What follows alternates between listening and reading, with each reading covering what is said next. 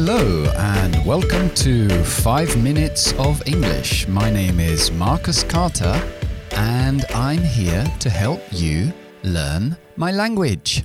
Ok, so hoy vamos a ver palabras negativas y son palabras negativas de por sí. Evidentemente, um, palabras como never o not son negativas y no hacemos en inglés la doble negación, no ponemos dos palabras negativas juntos. Aunque sí lo hizo Mick Jagger con The Rolling Stones cuando cantó esa canción, I can't get no satisfaction. I can't, negación, get no satisfaction, otra negación. Pero bueno, eso es um, al margen porque es una canción y en las canciones puedes hacer lo que quieras. Entonces, hay otras palabras que no es tan claro y algunos que vamos a ver hoy son los adverbios hardly, que es uh, apenas, seldom, que es raramente, o barely, que también es raramente. Entonces, podemos decir en inglés, I hardly know how to play the guitar, apenas sé cómo tocar la guitarra, pero no puedo decir um, apenas no sé, que sería la doble negación. I hardly don't know how to play the guitar, porque hardly ya es una palabra negativa de por sí. Y eso, pues claro, a lo mejor uh, apenas no sé, pues suena mal hasta en castellano, ¿no? Pero a veces hay palabras que conjugamos con esas palabras que las tenemos que utilizar siempre en frases afirmativas o negativas, como los pronombres um, impersonales, somebody, anybody, anyone, someone y esas cosas. Entonces, si queremos decir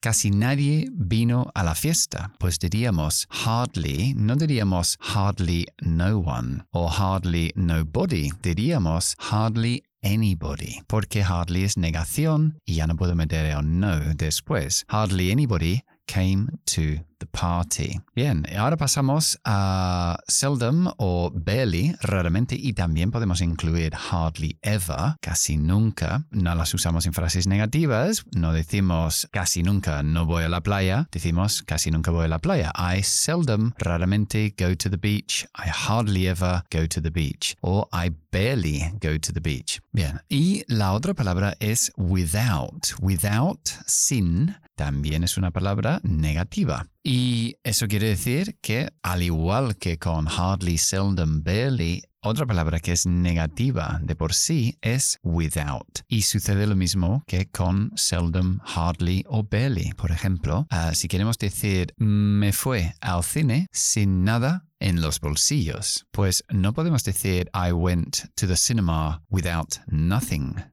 in my pockets, porque nothing es negativa y without también. Por lo tanto, vamos a utilizar anything. I went to the cinema without anything in my pockets. Sin algo en mis bolsillos sería la traducción literal. Ok, el idioma de hoy es do me good. Do me good o do me the world of good. Uh, quiere decir que me vendría bien. Uh, muchas veces lo usamos, evidentemente, en el condicional. Uh, would do me good. For example, you look tired. I think a coffee would do you the world of good. Pareces cansado. Creo que un café te vendría de maravilla. A coffee would do you the world of good o would do you good, sencillamente, si no quieres poner the world of. Es muy común en inglés esa, ese idioma. Ok, so eso es todo por hoy. I hope you enjoyed the program as much as I did. Recuerden que estoy en Instagram todos los días también con otras cosas para